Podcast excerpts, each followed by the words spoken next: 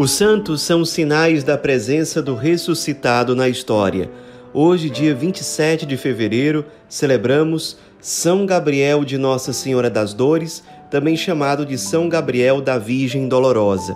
Nosso santo de hoje nasceu no dia 1 de março de 1838 na cidade italiana de Assis. Foi batizado com o nome de Francisco em homenagem ao grande São Francisco de Assis, que nasceu na mesma cidade que ele. Nosso santo de hoje foi o décimo primeiro de um total de 13 filhos. Quando ele tinha apenas quatro anos, sua mãe morreu e o pai dele era um homem muito santo. Ele foi governador de várias cidades.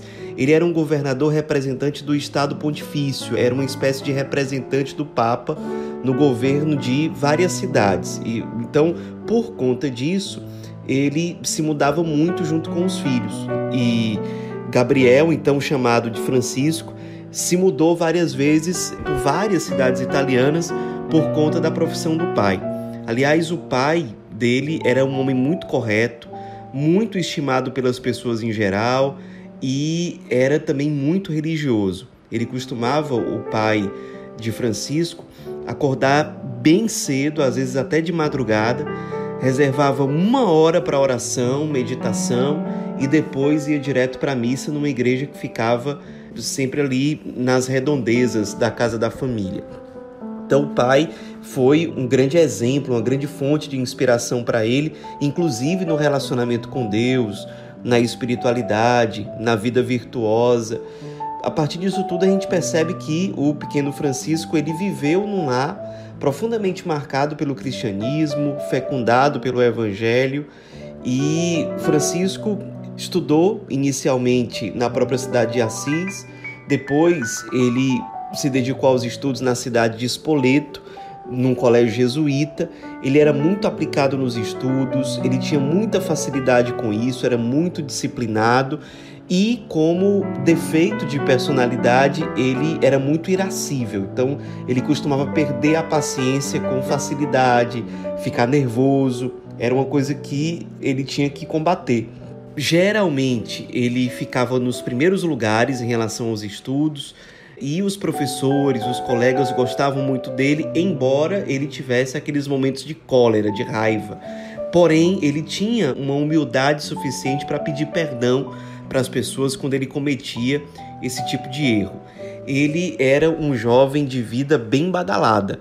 Ele gostava de se vestir de forma elegante, gostava muito de teatro, de bailes, leitura de romances. Ele era muito conhecido como bailarino e as pessoas gostavam muito de estar com ele. Então, as pessoas gostavam muito porque ele era uma pessoa muito popular, tinha várias habilidades sociais, digamos assim, porém a saúde dele era frágil. Duas vezes ele ficou gravemente enfermo, perto mesmo da morte, e nas duas vezes em que ele ficou gravemente enfermo, ele fazia uma promessa para Deus de que se ele recuperasse a saúde, ele iria se consagrar, ia deixar tudo, ia morar num convento. Mas quando ele melhorava, ele desistia dessa ideia e voltava para aquela mesma vida, muito baseada na busca pelo prazer, pelas coisas passageiras e tudo mais.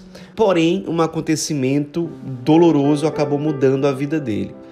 No ano de 1855, quando ele tinha 18 anos de idade, uma irmã muito querida, provavelmente a irmã com quem ele tinha mais proximidade, que era Maria Luísa, acabou morrendo de cólera, que era uma doença comum ali na época.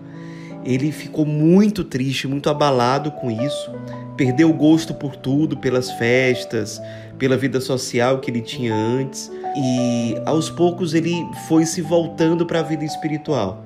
Ele se dedicou à vida de oração, à evangelização, serviços de caridade, contato com os pobres, sendo generoso nas esmolas.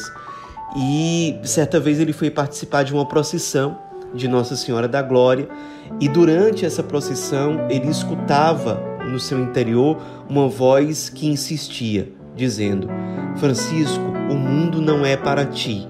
Deus te quer no convento. E essa voz martelava dentro dele cada vez mais até que ele passou pela sua conversão definitiva. falou para o seu pai do desejo dele de ingressar na vida religiosa. A ideia dele era se tornar um irmão passionista.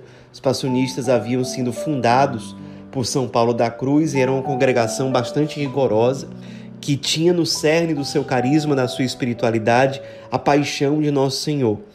O pai ficou com muito receio, achou que aquilo era um sentimento passageiro e tinha receio também pelo fato de os passionistas serem muito rígidos, mas no fim das contas, o pai de Francisco acabou consentindo. Ele ingressou no convento, no noviciado. Depois, quando fez os votos, ele adotou o nome religioso de Gabriel, mais especificamente Gabriel da Virgem Dolorosa, ou de Nossa Senhora das Dores. Isso porque ele era muito devoto de Nossa Senhora das Dores, da Senhora que foi fiel ao seu filho crucificado até o fim. Ele acabou ingressando no convento que ficava nas regiões rochosas de Gran Sasso, foi o convento onde ele morou a maior parte da vida religiosa, que infelizmente não durou tantos anos assim. Ele, com 23 anos de idade, pegou uma tuberculose muito violenta. Durante um ano ele sofreu muito, dores muito fortes, o que possibilitou que ele se entregasse ainda mais à devoção, à contemplação da paixão e da morte de nosso Senhor Jesus Cristo. Ele se uniu intimamente ao crucificado por meio do sofrimento que ele teve na sua própria carne. E, claro, se uniu também muito intimamente à Virgem das Dores, pedindo a ela a graça de amar Jesus crucificado profundamente, de se unir a Ele recorria a ela nas suas próprias dores e depois de um ano sofrendo, ele já purificado por esse martírio, digamos assim, acabou se preparando santamente para a morte, até que faleceu no dia 27 de fevereiro de 1862. Já no enterro dele, vários milagres de cura foram relatados. Várias pessoas que pediam intercessão daquele religioso, São Gabriel, o irmão Gabriel, já recebiam graças ali durante o enterro dele. Ele acabou sendo canonizado algumas décadas depois da sua morte, mais precisamente no ano de 1920, por meio do Papa Bento XV. Aliás, o santuário de São Gabriel da Virgem Dolorosa é um dos mais visitados da Itália e ele costuma ser chamado pelas pessoas de Santo do Sorriso.